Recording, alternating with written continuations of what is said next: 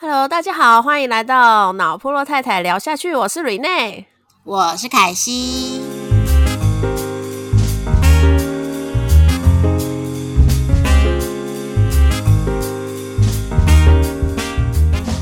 好抱歉大家，最今天的声音有点凄惨，而且可能随时随时会破音的状态。原因是因为我我上礼拜刚确诊，现在正在康复期。啊，真的很辛苦，好可怜哦。对啊，因为因为好像过年这一波就是特别的严重，然后我本来想说我们家都天选之人，殊不知躲不过这一次。而且我跟你讲，我身边几乎都大家都在中哎。哦，好像蛮蛮多人还中第二次什么的啊？真的吗？嗯，所以我们家是第一次，其实算还蛮幸运的。嗯嗯嗯，反正只要症状都轻就 OK 啦。大家都要保重。对，希望大家如果都跟我一样，就是就前阵子都刚种完之的话，也希望大家都可以赶快早日康复。这样没错。好啊，那也因为就刚我们我们现在在录音的时空背景是刚过完年假，那因为其实今年还蛮多年假的，就是好像二二八啊，然后清明年假都还蛮长的。虽然当然连连外的也就是有六天的补班日也很靠背的，真的很烦的，那不能不补吗？烦死了啊！他都砍你七天假，他哪会管你呀？对。对啊，然后就既然是年假，其实我们以前还没有生小孩之前，年假就是补眠日。但是，一有小孩之后，年假就是要疯狂，赶快想办法要出门，不然在家里就是跟小孩大眼对小眼，真的是很崩溃。哎，而且我不知道你有没有，你们家有没有这样？我们家是那种平常叫不起来，然后假日哦，给他五六点就起来。你们会吗？我们家一直都是五六点就起来。你说连平日都这么乖吗？对啊，他都很乖，他很少赖床，他有赖床的时间，通常都是真的是下雨天那种很凉很舒服。没有没有，我们家都是平常日这边叫了半天，然后呢，假日就是他们来叫我叫个半天，真假的？很对啊，所以。所以就是一定要排出游啊，不然我我真的觉得就是，与其在家里跟小孩耗，真的还不如在外面出去玩。虽然都很累，但是至少出去玩的那个时间过得比较快。没错，没错。对，但是但是我也必须说，就是带小小孩出游，东西就是一大堆。我每次就是只是两天一夜的那个。那个行李啊，以前我可能我跟我老公出门两天一夜，我们可能顶多带一个旅游袋而已，就是那种旅行袋，很很小很少很少的东西。然后现在就是带要带 Mickey 之后，我至少二十四寸的行李箱出门。等一下，等一下，两天一夜带二十四寸哦？对，就是这么夸张。好优秀，对。然后我们每次就是出门的时候都在想说，我是 出去，我是搬家吗？还是我是去一周的那个旅行？就是很夸张。对啊，我我可以来分享一下我我带了什么。我真的觉得我真的带了蛮多，可是每次我就觉得我要减少我的东西的时候，就会遇到就是找不到那个东西，就是少了那个东西，然后还要赶快去买。嗯，我我因为其实 Miki 从很小，他大概快满。刚满月没久，没多久就跟我们出远门了。对，然后所以那个时候我们最最大化的时候，是连温奶器这种东西我们都带在身上。哇，温奶器？对，插电的那个吗？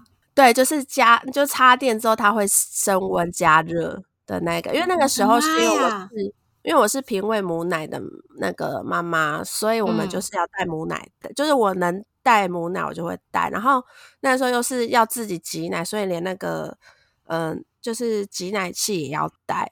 对，然后那时候觉得 Miki 可能就是在车上醒来就是要喝奶奶，对，所以那时候就是会很紧张。我们来车上的时候就要喝，所以我才会把温奶器也带着。然后温奶真哦，对，然后那时候温奶器的作用不是说我真的还找个店来插，没有没有，我们就是把它当成一个容器。然后可以让我就是把那个热水沸水倒倒进去，然后把那个内内把它加热，这样用那个水呃隔水加热的方式把它加热，这样。哦，哎，那我跟你讲，其实你是可以用那个比较宽口的那个叫什么？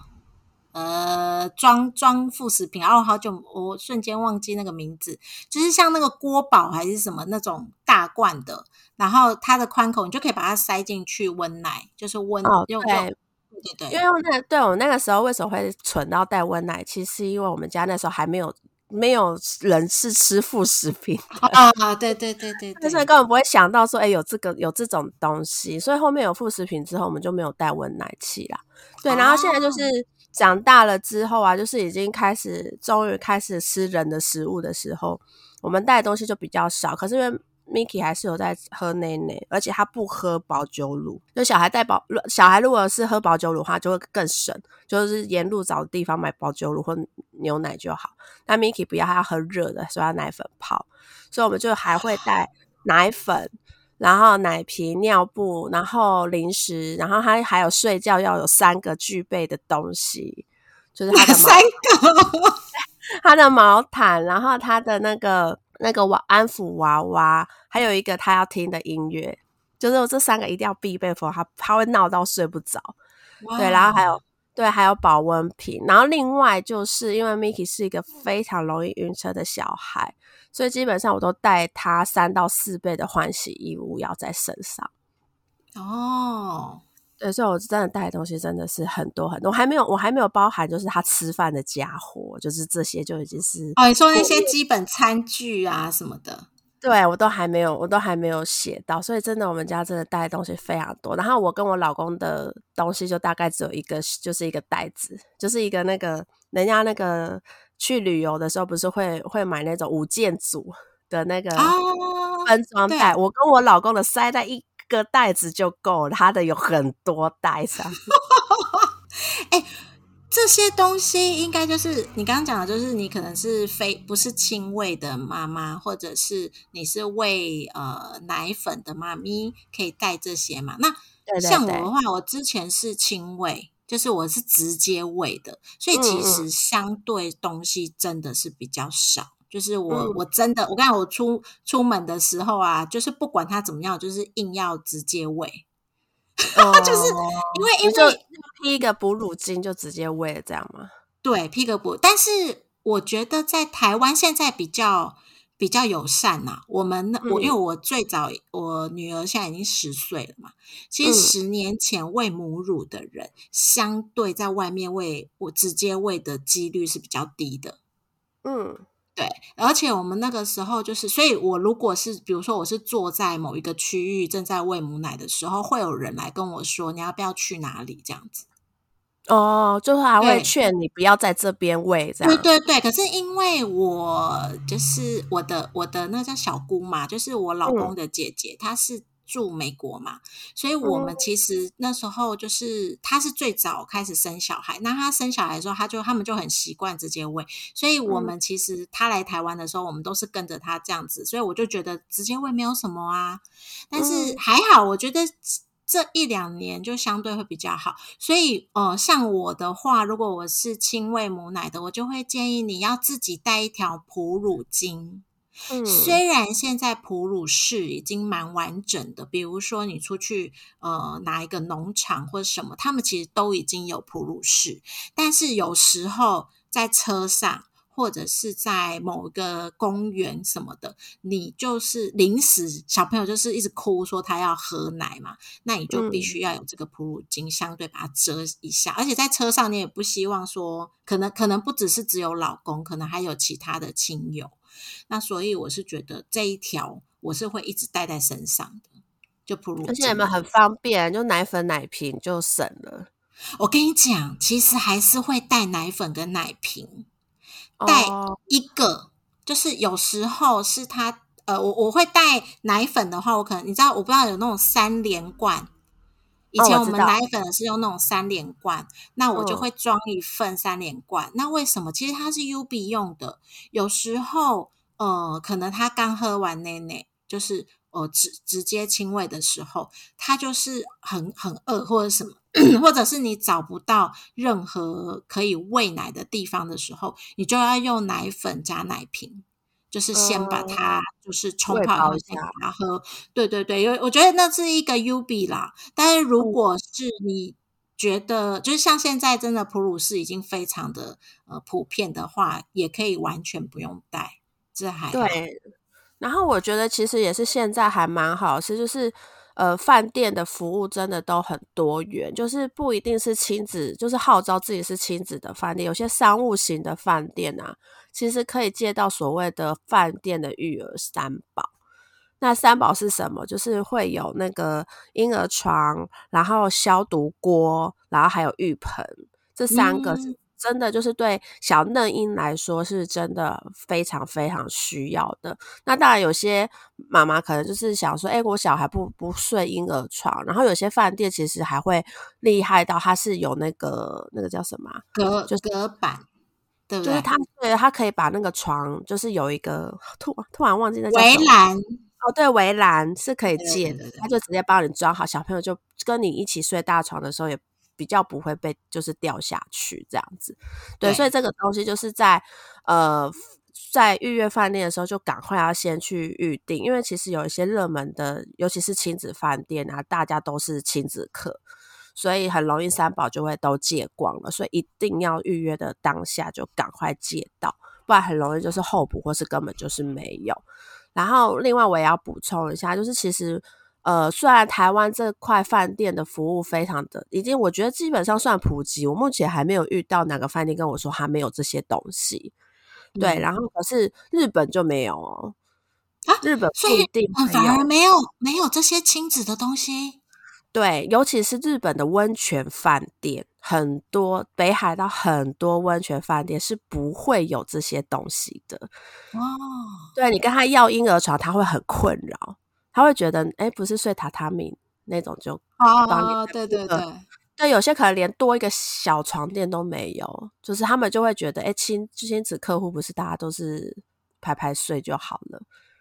对，所以所以这块的话，去日本玩的，因为最近大家都会很多人都去日韩玩啊，所以我觉得日本日本我是有经历过，就是我同事那时候带小朋友，就是还是小小宝宝的时候去的时候，他就借不到这些东西。哦，对，所以这块的话，就是也是最建议，就是如果是自己自助的话，或是旅行社代办的话，都先问清楚，可不可以先预定好这些。如果没有的话，就只要。看要不要自己自己想办法生出来东西，这样子。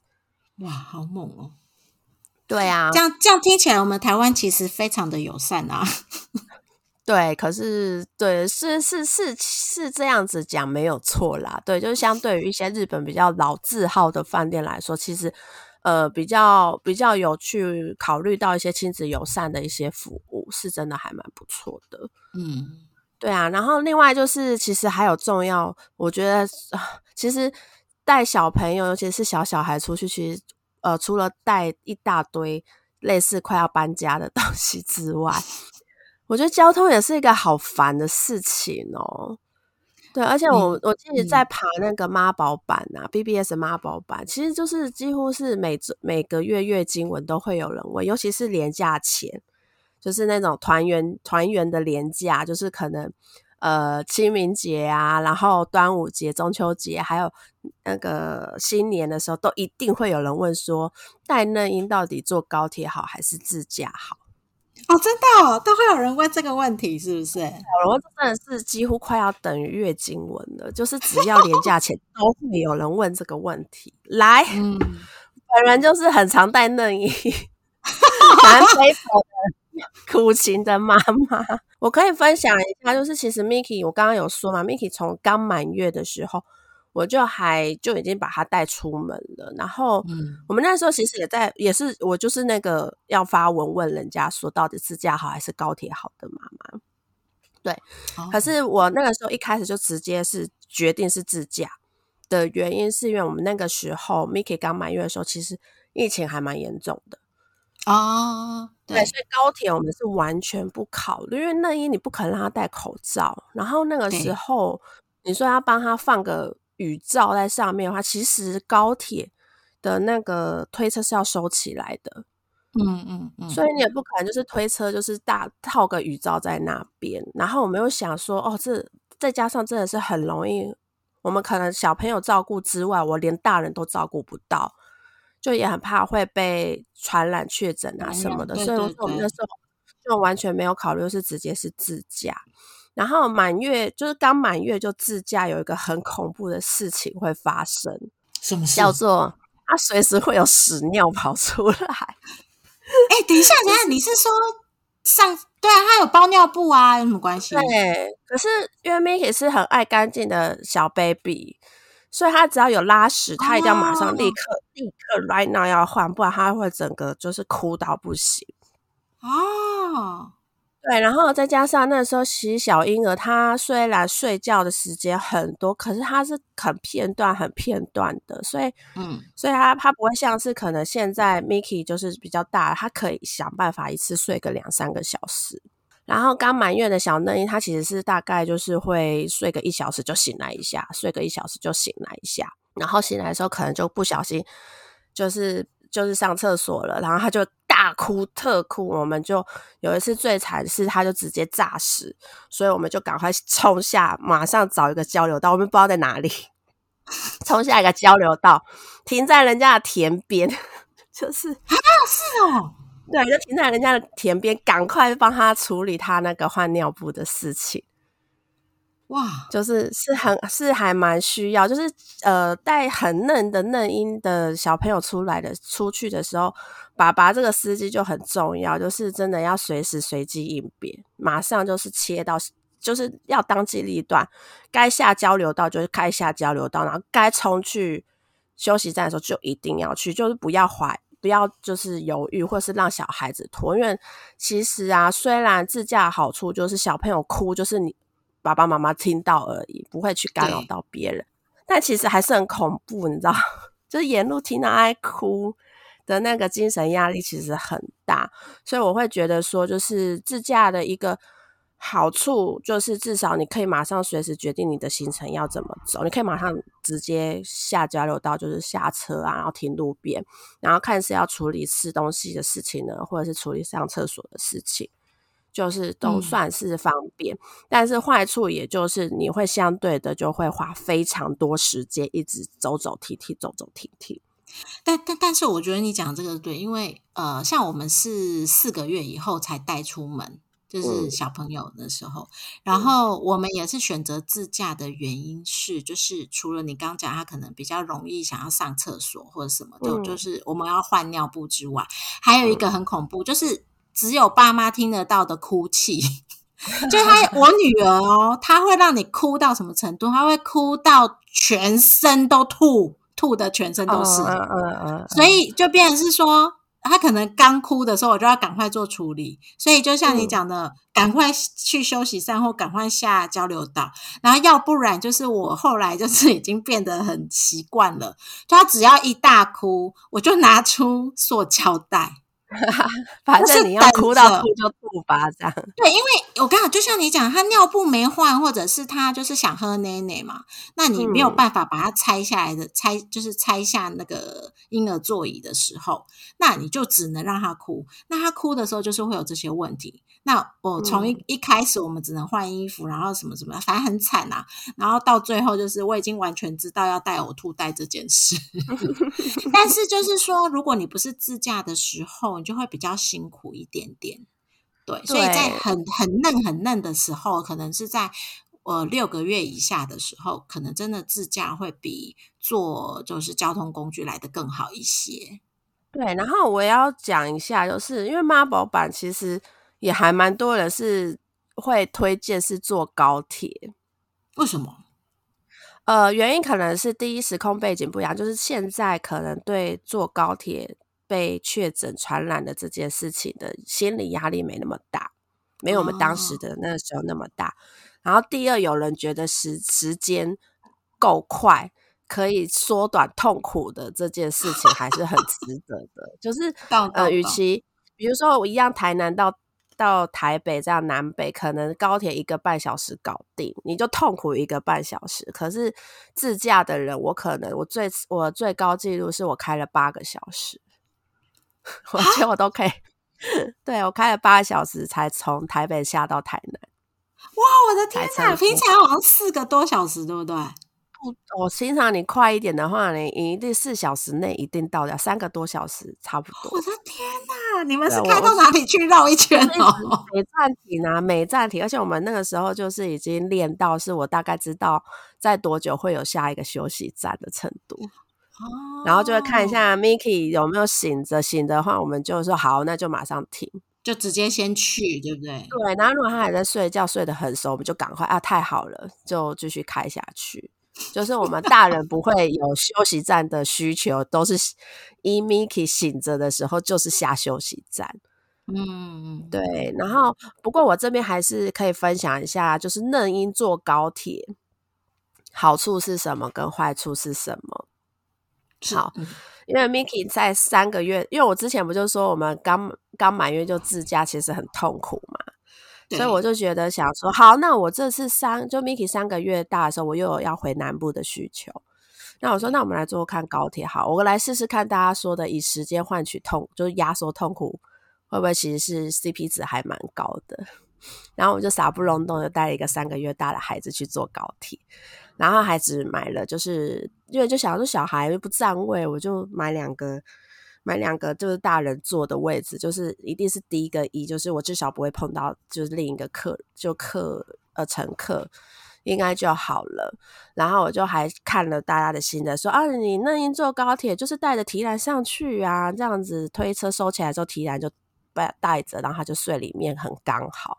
然后我必须跟大家说。一点都不刚好 啊！真的吗？为什么？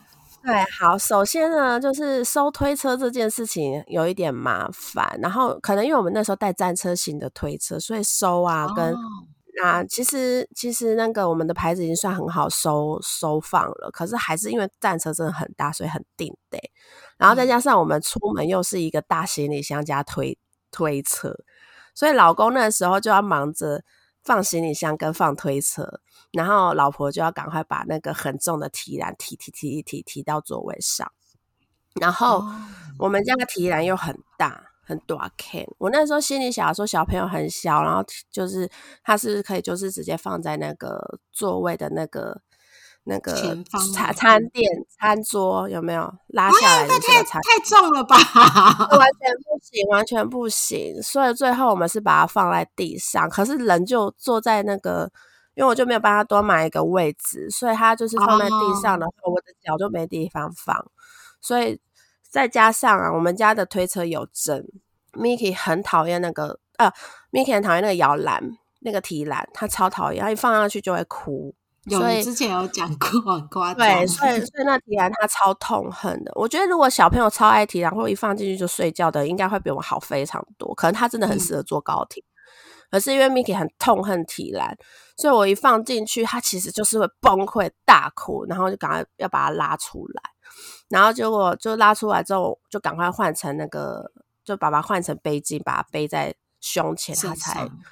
对他才他才 OK，然后可是坐下来啊，就是呃，可能我老公肚子比较大，所以坐下来可能顶到他又不爽，所以我老公要站着背他，他才不哭。所以要整个过程都站着背哦。对对，因为我们因为高铁是一个很安静的环境，你知道？对对。对，然后所以，然后再加上这，其实大家也可以时不时可以在一些社群社那个社群论坛上面，都会有人分享说坐高铁遇到婴儿多惨什么的，就是会有那种厌孩的人，其实那个声音很大，所以那时候我们不想要就是去呃打扰到其他人，因为毕竟嫩婴是一个很难控制哭这件事情的年纪，对，所以我。们最后最后就是我老公就是直接背着 Miki 跑到那个车厢跟车厢中间。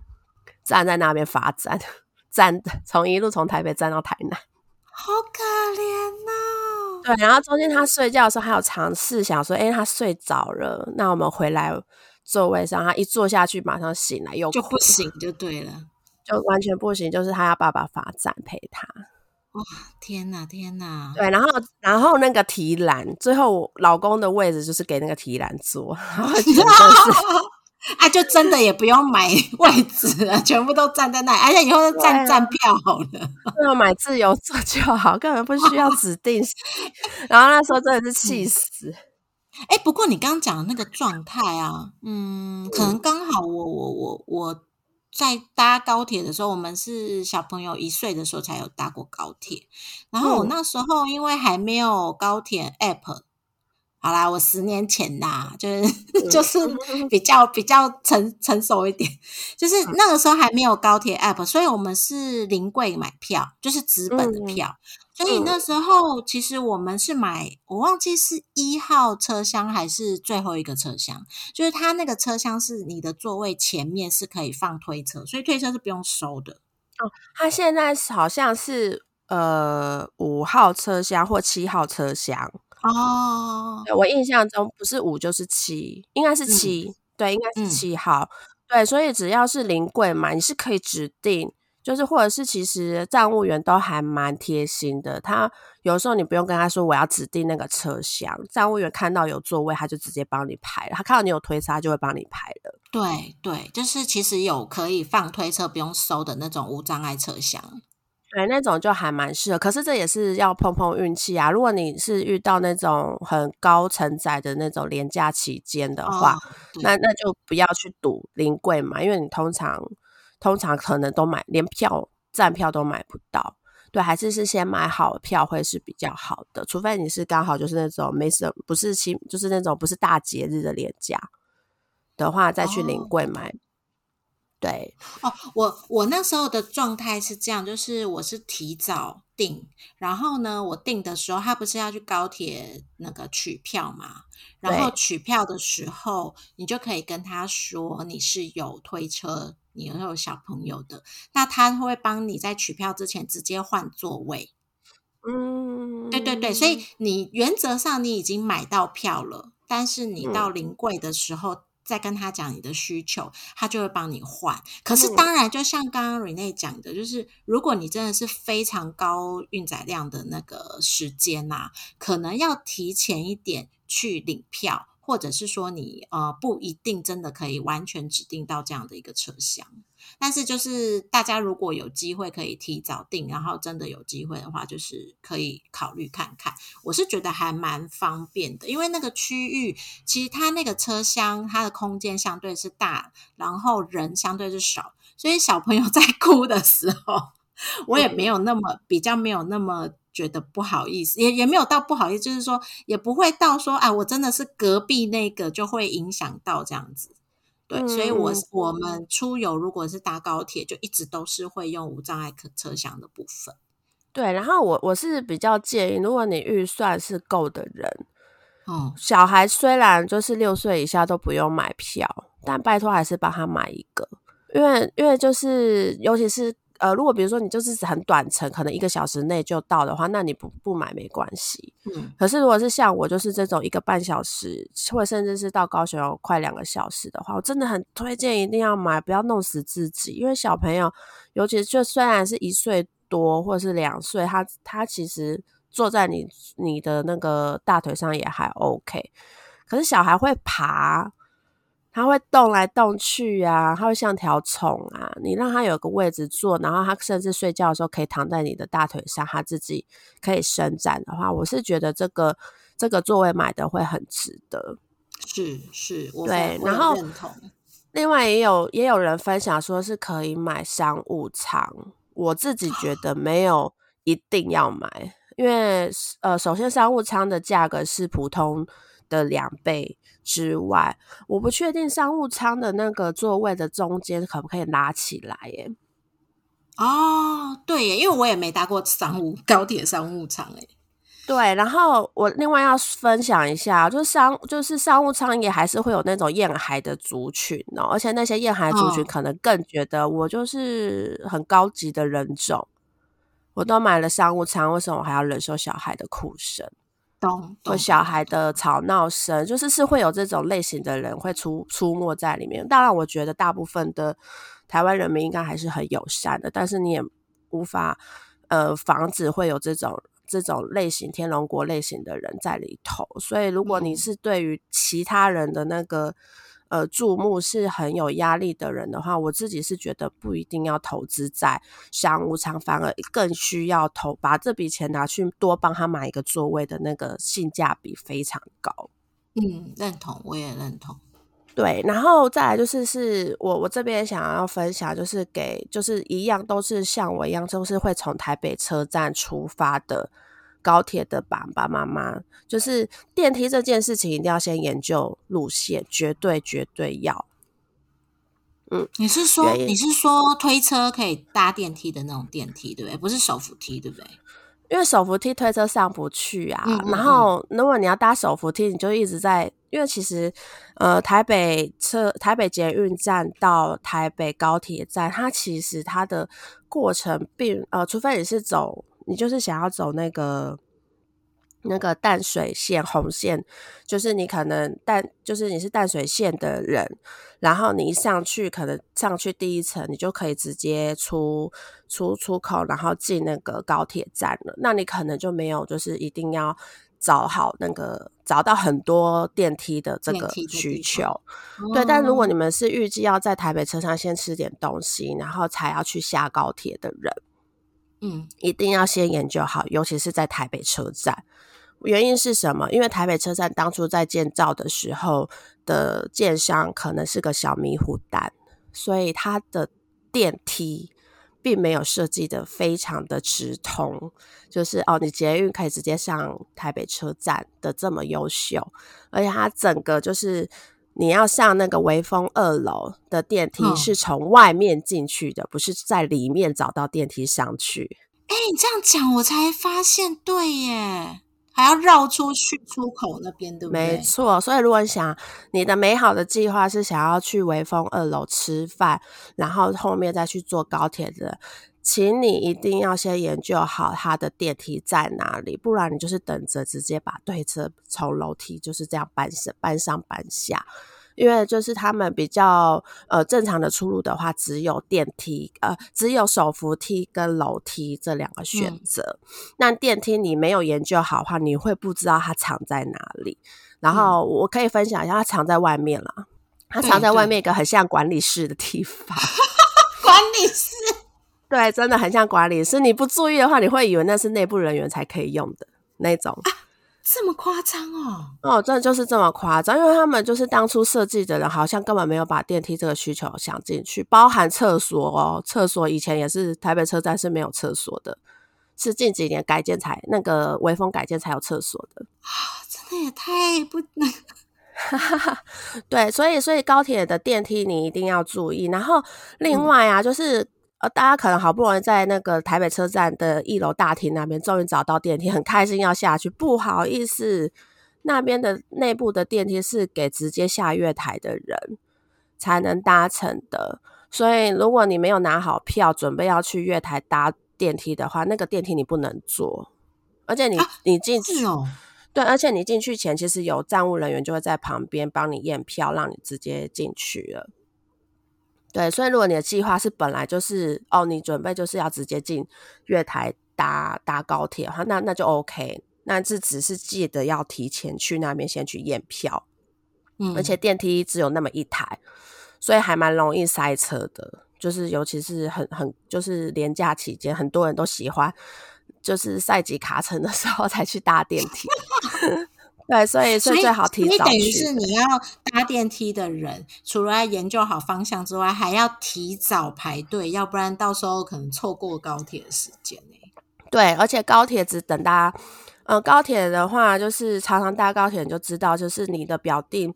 票价的表定时间前三分钟他就会来，三分钟一到时间一到他就开走，拜拜，他不会等你，不会像台铁就是很很开心的，哦，他今天又延延迟，就是又 delay，或是看到还有人还没上，他就再再等一下，没有高铁就是时间一到就直接开走，嗯嗯，对，所以错过一定要抓好，对，而且你错过你就没有位置啊，你就要带着孩子去自自由坐那边排啊。真的耶！而且我那天呃，就是有差，还好我最后一分钟有搭上。就是我还没到的时候，我就在研究说高铁可不可以换票，就是在你呃上上车之前换票，不行呢，它不能换票。对，半小时前是不可以换的。对对对，嗯啊，对，但是而且有时候就是没办法半小时之前到啊，那就是想办法，一定要提早。搭高铁就是这样，这就是。所以其实搭高铁，我觉得比较适合你的小孩是比较好控制的那个年纪，你再带着他搭高铁啦。嗯嗯嗯嗯，对，然后就就会你就可以享受到高铁就是快速的好处。不然，我觉得高铁其实对于一些还是嫩婴时期的，然后你尤其是新手爸妈，你很没办法掌握嫩婴的，就是作息或者还不熟练处理嫩婴的一些呃，就是一些日常的那个状况的话，真的不要搭高铁，因为那个外在的那个心理压力真的很大。因为你看，第一，你必须要准时，你甚至要提早。然后第二，你要先研究好那个高铁的电梯的方向，哪些才是直接可以直达到你想要去的地方。嗯，哦，那些其实你要做功课很多，就不是就像以前可能我们夫妻两人就是随便啊，反正我搭个手扶梯很快就很方便，超多手扶梯可以到。没有那个高铁的电梯的那个方向怪到跟少到，让你真的会你不你没有做好功课，你都会被气死。哇，因为很容易，就是你上上下发现你根本永远到不了你想要去的地方，好辛苦！我突然觉得现在好辛苦哦，你们。对，而且重点是你就是好不容易找到对的方向的电梯的时候，还是会有一些就是明明可以搭手扶梯的人，硬要挤在你前面跟你排那个电梯。这我真的不懂哎，就是他明明可以走手扶梯更快，他为什么一定要打电梯？我就不知道，可能他得了手，就是摸到手扶梯会被电死的那个病吧？我不知道啊。或者说看到那种推那个登机箱的也在那边排那个电梯的的那种人，尤其是手扶梯就在隔壁，因为电梯真的都在手扶梯隔壁，然后他就硬要那边等。哦，所以真的拜托呼吁这种就是可以自己走，或者是就是小的登机箱的，其实你们真的可以走手扶梯好吗？对啊，手扶梯明明妈妈们明明就快很多，或者是而且这种人通常连那个轮椅他都不让啊！哎，你说连那种有那种轮椅或者是老人那种他们都不让，他们都不会让，他们就觉得我们就是排队的人，我比你先。他们不会有优，就是所谓的博爱的这个概念。好，反正这就是另一个就是环境不友善的议题。理解理解。对，反正就是对搭高铁一定要提早，最好越早到越好。就是你一定会有一堆阿里不达的那个意外发生，然后高铁又是一个准时就开走的交通工具的话，一定要事前做好准备跟功课。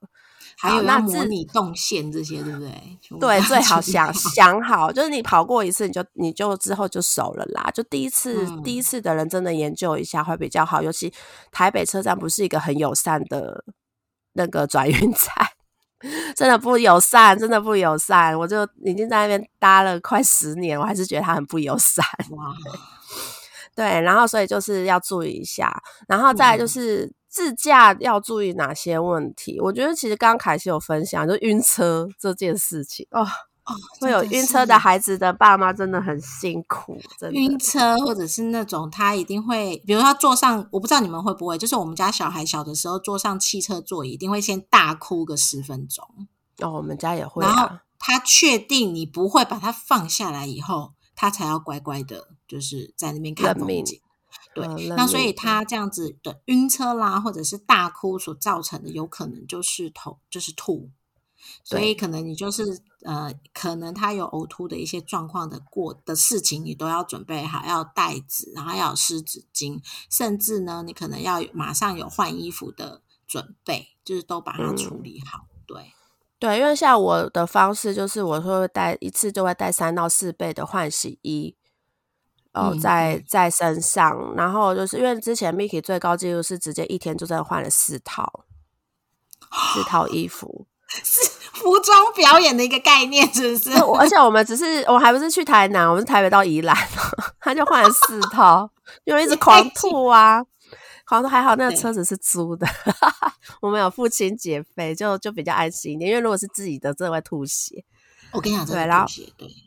对，所以就是这个这东西就是呃，晕车的爸爸妈妈要比较辛苦，就是要带那个塑胶袋啊，然后还有换洗的衣，就是要换下来的那个脏衣服，还有就是塑胶袋，就是你要包脏衣服的塑胶袋要先准备好。对，要不然你你也没地方放嘛，就不能丢，直接丢掉那也太浪费了。对，然后再来，我觉得还有一件事情是比较重要，是你要先搞清楚小朋友晕车的原因是什么，因为其实不一定是你的气座有震，有时候真的是房那个车子的气味是小朋友不喜欢的，就是那个车子。本身里面有芳香剂或者什么那种，对，芳香剂呀，或者是有一股就是我不知道怎么形容的那种车子的那个怪怪的味道，尤其是你可能刚上车还没有开冷气很久的时候，你会闻得到那个味道。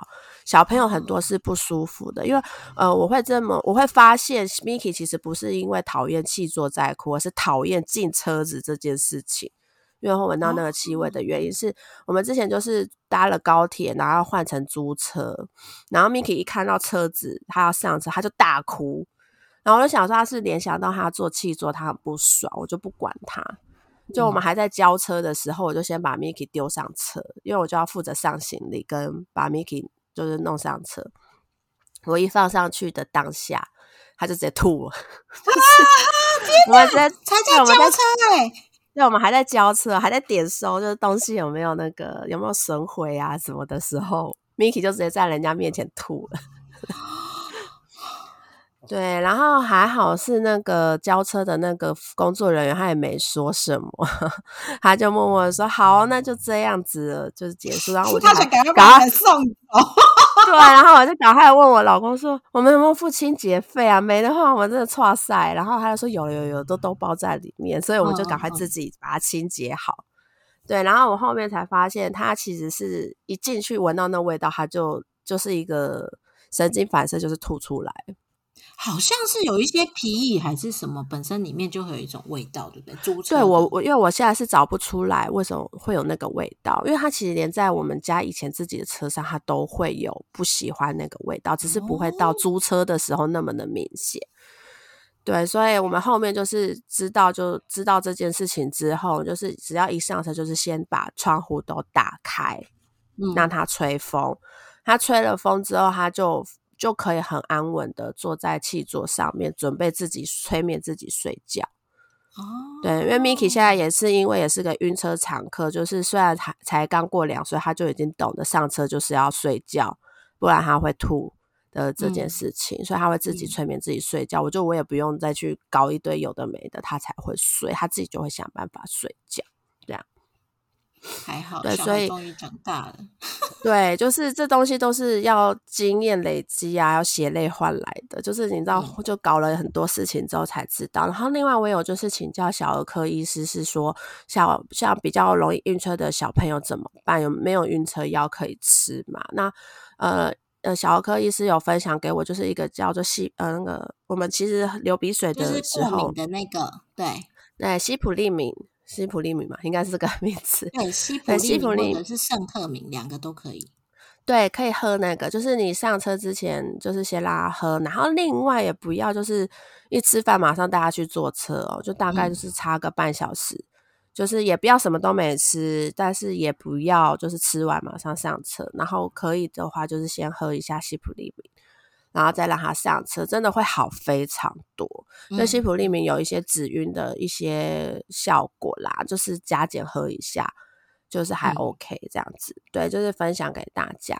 然后另外就是自驾还有很重要的功课要做，就是除了那个开车路线之外，就是要知道哪里有休息站。哦，真的对。对，休息站就是一定要注意好，就是你你应该有一些 app 好像都已经还蛮智能的，都会告诉大家就是休息站在哪些地方是可以下去的。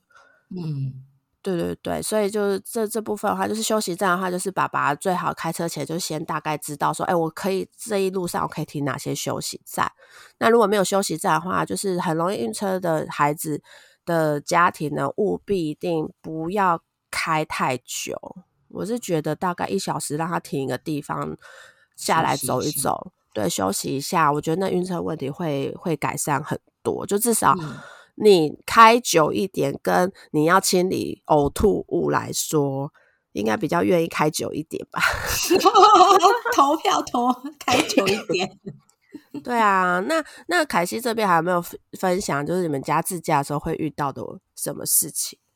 我们家自驾的状态就是刚刚讲的，就是晕车这些问题。除了这个之外的话，呃，我。我觉得可以多带一些零食，我因为哦，应该这样讲，就是比较大一点点的小朋友，他可以吃米饼的话，或者是一些那个，我我会通常我会多带一点。为什么？因为通常小朋友有时候在你开高速公路，他会有高低，就是像到林口的时候，就会有那个呃耳鸣的问题。嗯，我不知道你们有没有遇到，就是它有一些山，就是高呃爬山的时候，它是属于就是比较高山式的。那那个时候我就会让他一直吃东西，去让他吞咽。所以除了这个之外，还有就是让他吃东西，他就不会那么吵闹啦。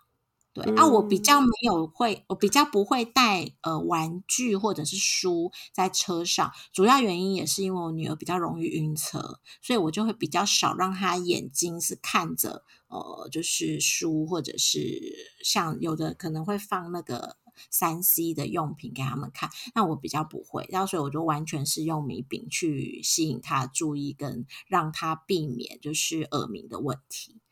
哦，对，然后我我要分享一下，就凯西刚好分享是说是吃东西，但 Miki 没办法吃东西，因为他一吃就吐。啊啊，真的是连那种小小小的饼干都不行，都不行。就是他，我们之前想说，哎，他好像有一点就是无聊的时候，或是他好像有点怕他饿，我们就想要让他吃点小点心，然后一吃完大概过十分钟就吐出来了。啊，真的。对，所以我们也不让他吃东西，就是后后期啦，后期才发现这件事情，然后就不给他吃东西。然后像那个三 C 的东西，也是当然是不可以看，就是不能让他看书或看三 C 的用品，因为保证马上秒吐。对，就很容易。那他，所以我们要怎么弄？我们就是让他去买那呃，我们就是买像点读笔，他其实不，他就是乱点就有声音。放音乐给他听的那种，或是放故事给他听，让他用听的，不要无聊就好了。所以其实这块 Miki 还还蛮 OK 的，就是他醒来的时候无聊的时候是点读笔陪着他就够了，然后他也不用看他，因为点读笔你就是点完就有声音，他也不用是就是要很专注看着某个点这样子，所以其实是还还蛮方便的。然后另外我要分享一下，就是休息站的那个哺乳室啊，真的很好很好用。嗯，对，不要。我觉得，如果你的你刚好去的时候哺乳室没人用的话，我觉得与其去亲子厕所，可以考虑去哺乳室。我觉得亲去去哺乳室比较好的原因是啊，我因为我们以前哺乳室比较没有那么普遍，然后呢，我去厕所的时候都会有一些 特别的味道。对，因为亲子厕所有些我也不知道为什么会。这么脏哎，就是我觉得蛮奇怪的，因为照道理说，亲子厕所应该只有亲子课会去上，所以 anyway，反正就是亲子厕所有的时候真的很脏。然后你你就哺乳室，它都会比较整理的比较干净。对，可能也比较少人会觉得要去哺乳室。那当然就是我们还是尽量进去哺乳室的话，如果只是换尿布的人啊，你尽量换快一点，不要占用到别人可能会需要哺乳室的时间。嗯，我觉得大家还是有一点这样的 sense 会比较好。那只是怕是说，如果小朋友是很抗拒去脏厕所上啊，或者是妈妈自己心里会有一点压力的人，你不妨可以去看一下哺乳室有没有人用。嗯，然后你你就可以进去进去上啊。如果小朋友已经很大了，会自己上厕所，那就去亲子厕所吧，不要占用人家的哺乳室。没错，对对对，好啊。然后最后啊，再分享一下年假的时候去哪些点。你要决定要去哪里玩，是是是可以注意，就是是怎么选的的方式。我觉得基本上啊，只要是嫩婴等级的，你不要想了，你就是去住饭店啊？为什么？真的，因为我我是觉得，就是那个刚刚讲到的那个饭店服务的饭店三宝，是真的对于就是嫩婴的家庭客来说，是真的很重要。对，然后可是我觉得也不用到亲子饭店啦，因为很多亲子饭店其实都是主打那种大概两岁以上的小孩才可以玩的那种设施。